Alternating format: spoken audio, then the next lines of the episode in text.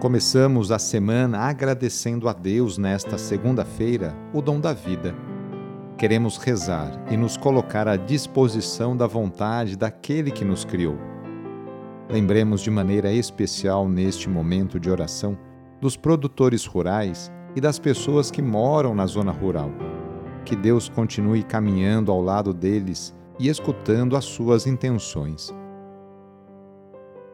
Iniciemos esta oração traçando sobre nós o sinal da cruz, sinal do amor de Deus por cada um de nós. Em nome do Pai, do Filho e do Espírito Santo. Amém.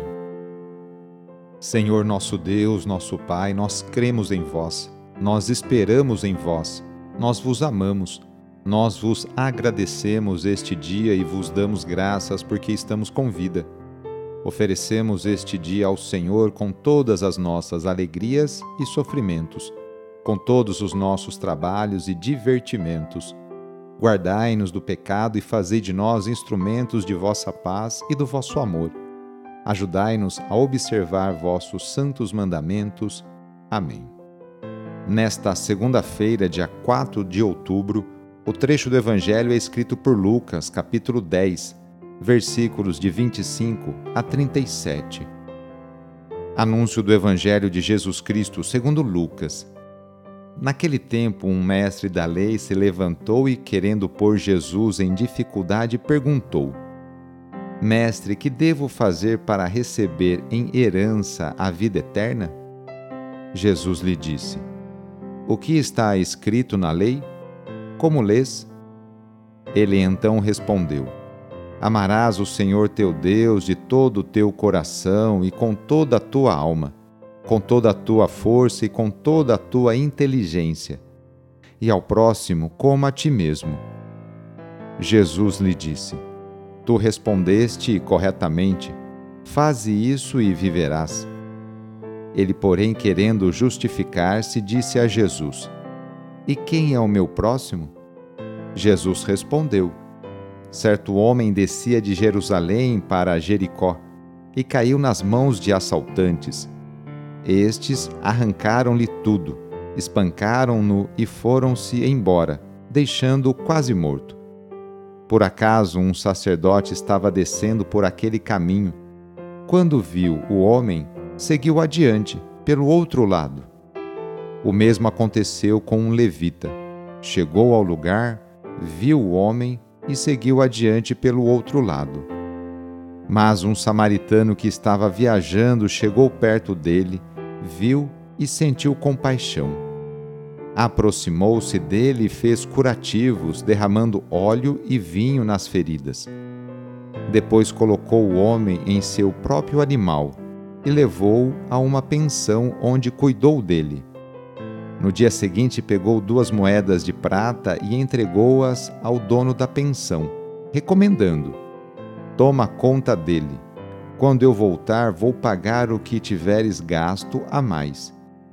E Jesus perguntou: Na tua opinião, qual dos três foi o próximo do homem que caiu nas mãos dos assaltantes? Ele respondeu: Aquele que usou de misericórdia para com ele. Então Jesus lhe disse: Vai e faze a mesma coisa. Palavra da Salvação. Hoje a Igreja no mundo inteiro faz memória por São Francisco de Assis.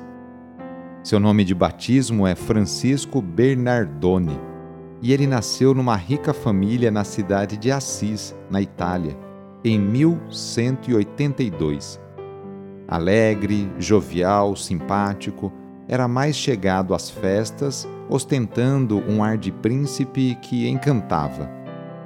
Mas, mesmo dado às frivolidades dos eventos sociais, manteve em toda a juventude a profunda solidariedade com os pobres.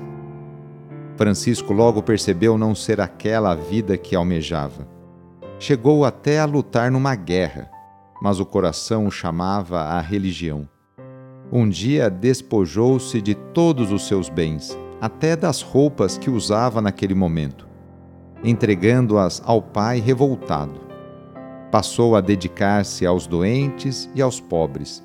Tinha 25 anos e seu gesto marcou o cristianismo.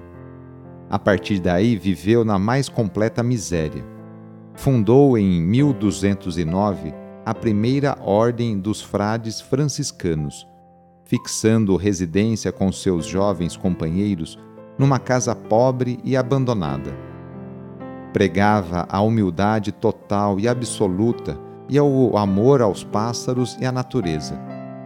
Foi a imagem do Cristo no segundo século da Igreja. Hoje, seu exemplo muito frutificou.